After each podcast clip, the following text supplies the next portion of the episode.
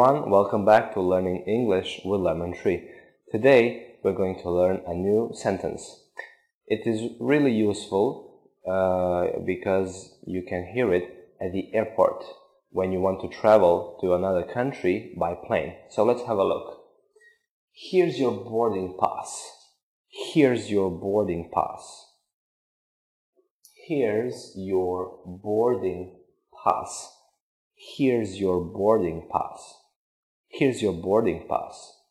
So you will often hear this at the airport uh, when you are supposed to travel by plane. And we have an important word here. It's boarding pass. Boarding pass. Boarding pass. What is that?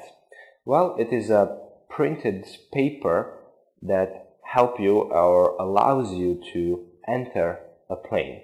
So there you have information about your flight, uh, the departure time, the seat, the gate, and everything. So it's a printed paper that allows you to enter a plane. Let's repeat the sentence one more time. Here's your boarding pass.